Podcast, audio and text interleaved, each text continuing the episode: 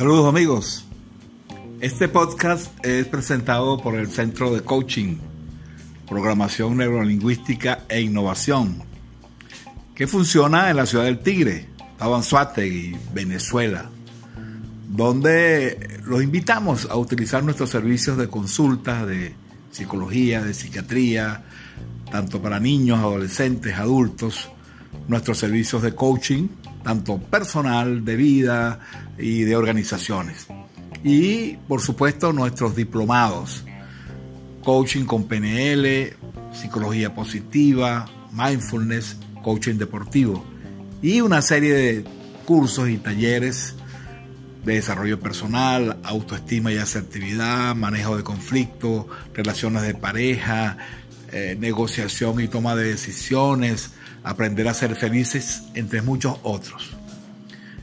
Nuestras modalidades son presenciales o la manera online y un programa mixto, semipresencial y online. Para información, comunicarse con nosotros por nuestro correo davidnfigueroa.gmail.com David N, N de niño, Figueroa, gmail.com y nuestros teléfonos el 58, que es el código de Venezuela, el 0424-865-9776 y el 0426-382-1806. El Centro de Coaching PNL Innovación. El arte de la excelencia, de la comunicación eficaz y del cambio.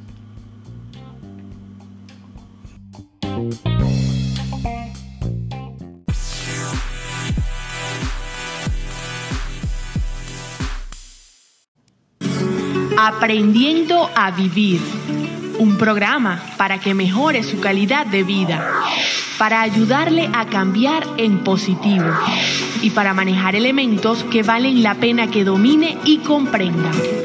Aprendiendo a Vivir por órbita televisión y con el doctor David Figueroa.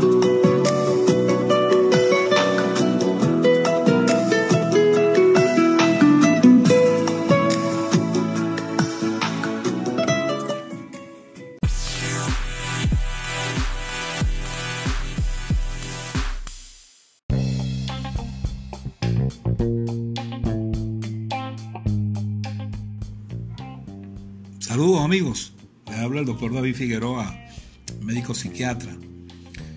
En el episodio de hoy vamos a hablar de la depresión. Quizás este término es muy conocido por, por todos, sin embargo, lo primero que tenemos que decir es que muchas veces en términos cotidianos hablamos de depresión, pero muchas veces no hablamos de lo que es la enfermedad como tal.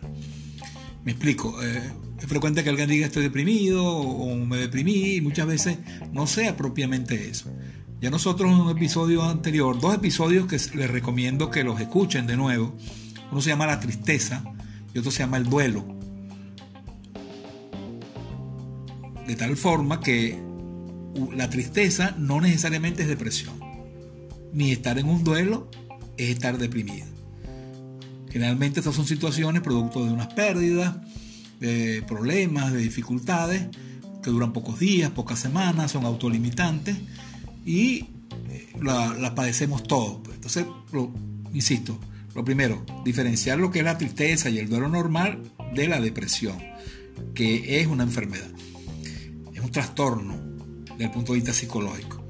Claro, muchas veces uno piensa que toda la gente está clara, está muy, muy precisa pues, sobre la depresión y en realidad en muchas ocasiones no es así. La gente confunde los términos. Por eso quise hoy precisar bien, porque una de las funciones de, de, este, de estos episodios es hacer prevención.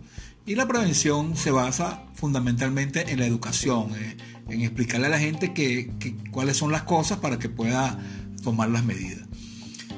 Hay varios tipos de depresión desde el punto de vista psiquiátrico psicológico. Eh, hay una depresión que se llama trastorno eh, persistente, trastorno depresivo persistente o trastorno distímico. Hay otro que se llama trastorno depresivo mayor, que son quizás los dos más frecuentes y a los que me voy a referir hoy. Claro, hay otras causas de depresión. Una persona puede estar deprimida eh, como consecuencia de una enfermedad física, tiene un cáncer, tiene hipotiroidismo, tiene eh, enfermedad de Parkinson y puede hacer un cuadro depresivo. O tiene un dolor crónico, la fibromialgia, que es un dolor crónico, se acompaña frecuentemente de, depresión. Y hay otro trastorno que es el trastorno bipolar, que tiene una fase depresiva. A estos últimos tipos de depresión no me voy a referir, me voy a referir a las dos más frecuentes, que como les dije es el trastorno distímico y la depresión mayor. Entonces, ¿qué es eso de trastorno distímico persistente? Es una alteración, es un trastorno del estado de ánimo. La depresión, eh, en, síntesis, es una alteración del afecto, del estado de ánimo de la persona. Todos tenemos un estado de ánimo, estamos alegres, estamos tristes o estamos intermedios, pero que hay una alteración de esa afectividad. El trastorno este distímico es un trastorno que se llama persistente precisamente por eso, porque es casi permanente, es una persona que prácticamente siempre está con estos síntomas. Muchas veces los síntomas no son tan intensos como en el trastorno depresivo mayor, pero la persona los tiene, ¿no? Por eso que uno dice que para hacer un diagnóstico del trastorno distímico esto tiene que durar varios meses, incluso años, se habla de dos años con, con la alteración. Entonces, ¿cómo se caracteriza el trastorno distímico? El trastorno distímico o trastorno persistente, eh, los síntomas tienen que ver con los síntomas clásicos de la depresión. Hay una falta de interés en las actividades diarias, hay tristeza, sensación de vacío, soledad, desesperanza, pesimismo, cansancio y falta de energía. La persona tiene baja autoestima, es muy autocrítico, se siente muchas veces incapaz o se siente inútil, tiene problemas para concentrarse, para tomar decisiones. Muchas veces el estado afectivo se, alterna con irritabilidad o es muy sensible, se pone bravo por cualquier cosa. Hay un enlentecimiento en general, una disminución del deseo de hacer actividad física, de salir, de hacer las cosas que hacía antes y, y baja en la productividad en el trabajo. La persona evita muchas veces las actividades sociales y se aísla, ¿no? Y desde el punto de vista del pensamiento cognitivo, hay sentimientos de culpa, preocupaciones por el pasado, pesimismo, ideas negativas, y puede haber alteraciones del apetito, a veces come muy poco o a veces come demasiado, e incluso también problemas para dormir, que es de, de dos extremos, ¿no? Tiene un insomnio o duerme demasiado. Entonces, estos síntomas de la depresión, la distimia depresiva o trastorno depresivo persistente, la característica fundamental es precisamente eso, el mantenerse en el tiempo, y son síntomas que por supuesto, como ustedes podrán entender, producen muchas limitaciones, mucho sufrimiento, la persona no es feliz, etc. ¿Cuáles son las causas de la, de la enfermedad depresiva, del trastorno depresivo? Son varias. Como siempre ustedes saben que en este tipo de, trastornos son multifactoriales. Hay causas biológicas, genéticas, eso está absolutamente demostrado, sobre todo en la depresión. Eh, se ha conseguido hace muchos años en las investigaciones alteraciones en unas sustancias químicas que están en el cerebro que se llaman neurotransmisores cerebrales, que de eso hemos hablado muchas veces en estos episodios, serotonina, dopamina, noradrenalina, que se alteran. Se alteran y producen estos, estas modificaciones del estado de ánimo. Por eso hablamos de que la depresión tiene un componente genético. Quiere decir que se puede heredar. Si en mi familia hay mucha gente con depresión, yo tengo la tendencia, tengo la posibilidad de hacer una depresión. Pero además de eso también hay los factores psicosociales, ¿no? Factores externos, acontecimientos de la vida, eh, conflictos, pérdidas económicas, familiares, sentimentales, todo esto suma, ¿no? En este momento que tenemos el coronavirus, eh, son factores estresores externos muy altos que están ahí y muchas personas que antes esa depresión no se le había manifestado, con estos factores externos esto como dispara, como un desencadenante, un detonante de la depresión. De tal forma que siempre tenemos que tener conciencia de eso, ¿no? El problema de la depresión es que no solamente que produce un estado desagradable, de, la persona no está bien, sino que tiene su riesgo, ¿no? Se complica con ideas de morirse, suicidios, intentos suicidios, problemas sociales, problemas laborales, dolores crónicos. La persona con la distimia depresiva generalmente tiene muchas molestias físicas. Le duele la cabeza, le duele los hombros, le duelen muchas cosas. Y luego que lo, lo evalúan, se consigue que, que no hay una patología física, sino todo está relacionado con la depresión. Entonces, tenemos este primer cuadro, que es el trastorno distímico persistente o, trastorno depresivo persistente o distimia depresiva. El otro gran eh, modo de depresión es la conocida trastorno depresivo mayor, que quizás es la más típica. ¿no? Aquí a diferencia de la distimia, eh, este trastorno se da eh, por, por, periodos, ¿no? La persona pasa un tiempo bien, y luego a lo largo de su vida desarrolla varios episodios depresivos con, frecuencia. A diferencia de lo que acabamos de decir, que en la distimia hay un trastorno depresivo más permanente. Eh, los síntomas son parecidos, pero muchas veces más intensos, ¿no? Sentimientos de tristeza, ganas de llorar, vacío, desesperanza, eh, pérdida de interés, las alteraciones del sueño que ya dije, las alteraciones del apetito, muchas veces hay ansiedad, la lentitud, no me provoca salir, y los sentimientos estos negativos de inutilidad, de culpa, de autorreproche y los, problemas físicos. O sea, son síntomas que son periódicos, la persona llega a determinadas etapas de su vida que le da una crisis, luego pasa un tiempo más o menos bien y luego tiene otro episodio, pero son intensos, son generalmente muy intensos. Desde el punto de vista de, de la epidemiología, es decir, ¿A qué aparece la depresión? Generalmente la depresión, el trastorno depresivo, aparece en la gente joven, adultos jóvenes, en la mediana edad. Son frecuentes que aparezcan tempranamente y se prolongan en el tiempo. Hay gente que le dice a uno, mire, yo mi primer episodio depresivo lo tuve hace 20 años. Luego me mejoré y después, 10 años después, tuve otro y ahora tengo otro. Eh, es muy típico eh, ese relato, ¿no?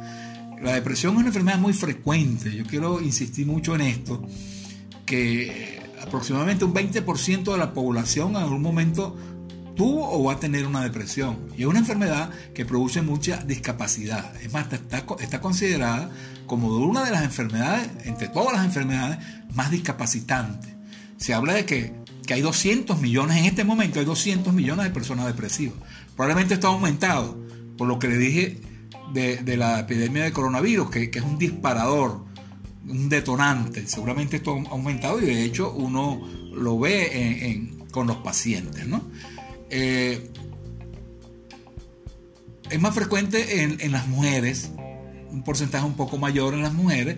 Esto no tiene una causa específica, pero se dice que las mujeres eh, son más emotivas, son más sensibles, eh, las alteraciones hormonales, la regla, la menopausia, etcétera, pero sí hay una pequeña diferencia ahí.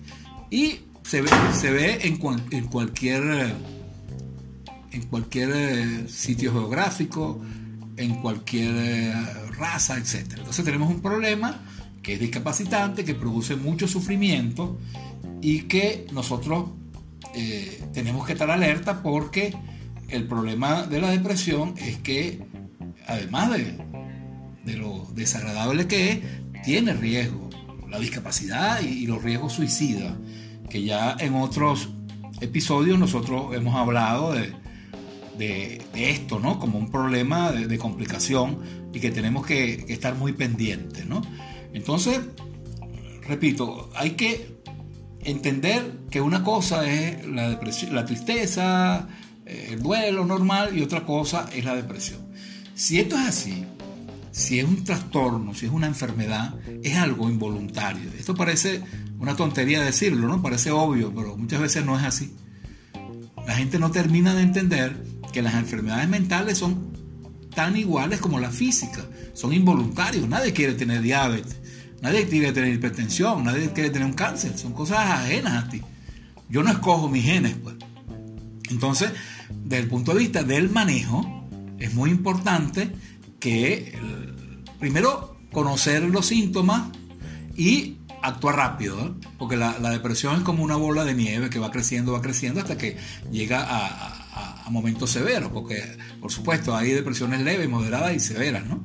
Entonces hay que, hay que actuar a tiempo y esto, ya lo, voy a decir de una vez, requiere ayuda especializada. Ya vamos a hablar al final de, del tratamiento.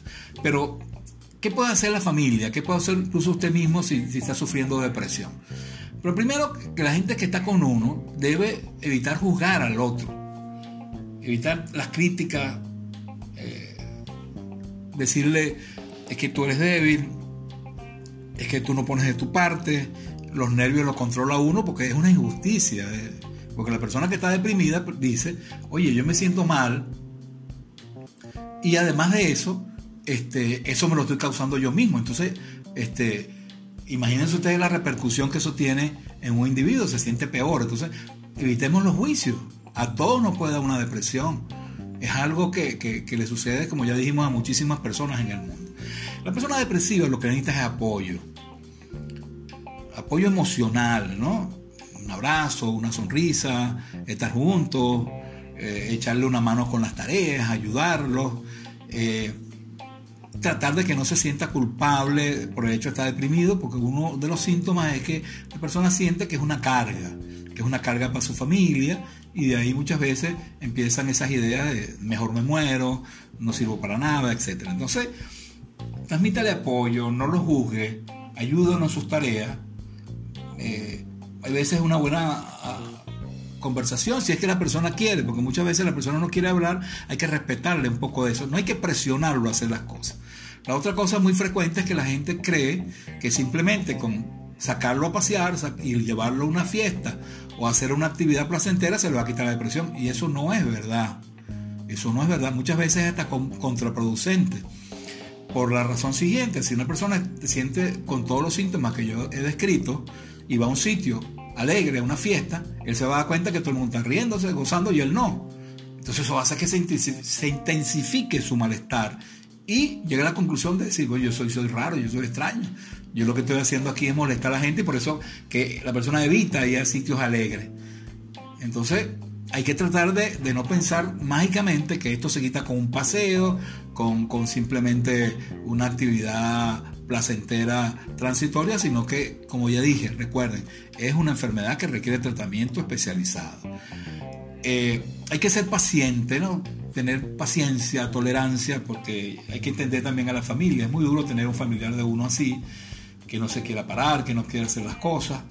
Hay que tener paciencia, hay que apoyarlo, como ya dije, y quizás eh, no vamos a permitir eh, cosas extremas, ¿no? Que se haga daño, que se meta en un cuarto y no salga y no coma, hay cosas que, tenemos que, impedir. Pues. Pero hay otras cosas que sí podemos ser más flexibles, por ejemplo, el hecho de que no quiera salir, el hecho de, que no quiera hablar, el hecho de que quiera llorar, bueno, permitirle esas cosas. Es importante eh, entender en relación a la actividad física que aunque la persona no tiene ganas, la actividad física ayuda mucho a los depresivos. Entonces hay que tratar de convencerlo de una manera amistosa, amable de que es bueno que se active un poquito, que camine aunque sea 10 minutos. Eso ayuda muchísimo, no solamente el aspecto físico, sino el aspecto mental. Si el sedentarismo es, un problema para los deprimidos. Y también el, aislamiento total, ¿no? Uno tiene que preguntarle a la gente qué necesita y que él sienta que uno está dispuesto y uno está disponible a ayudarlo en lo, en lo que él necesita, pues.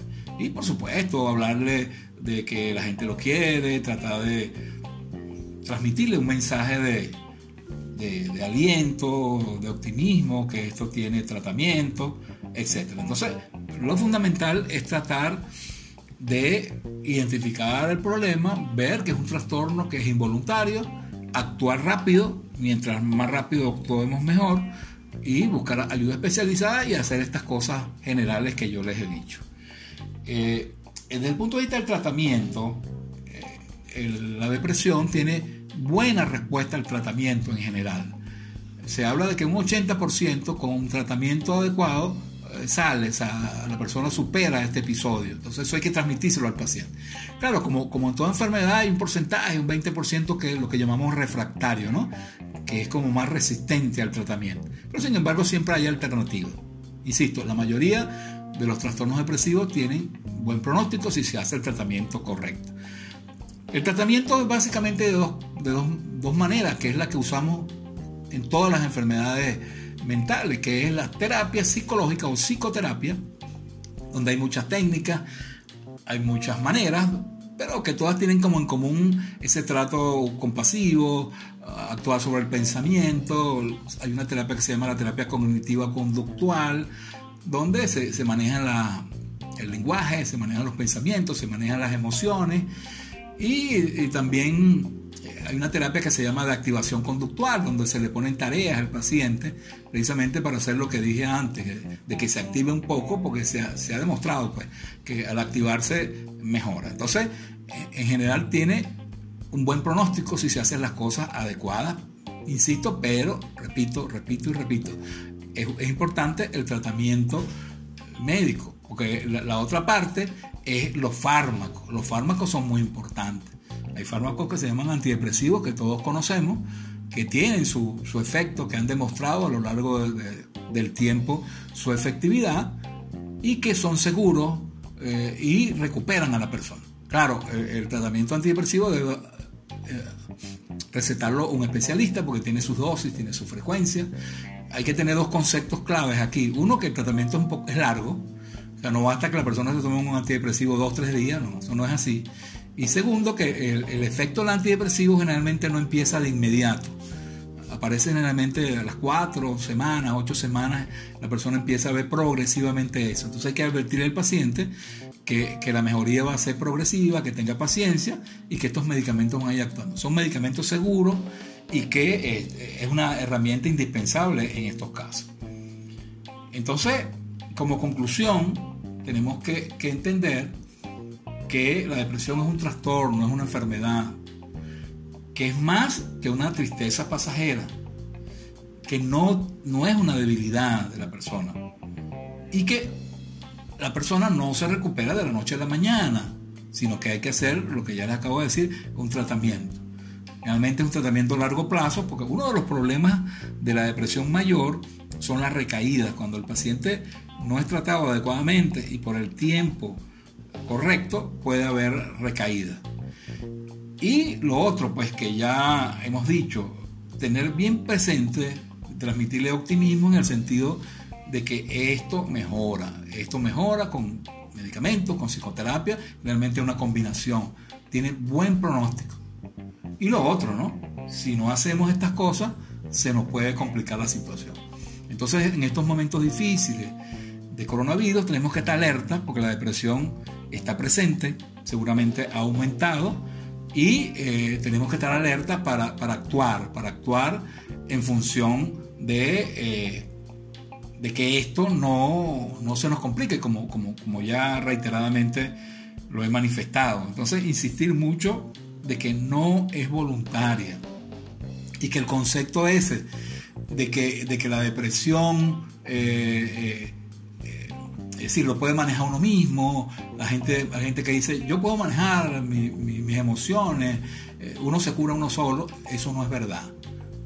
Vamos a estar claros, las enfermedades psiquiátricas son iguales a, las enfermedades físicas. Si una persona tiene una hipertensión, tiene que ir al cardiólogo o al internista. Si una persona tiene una infección, va al infectólogo. Igual esto, ¿no?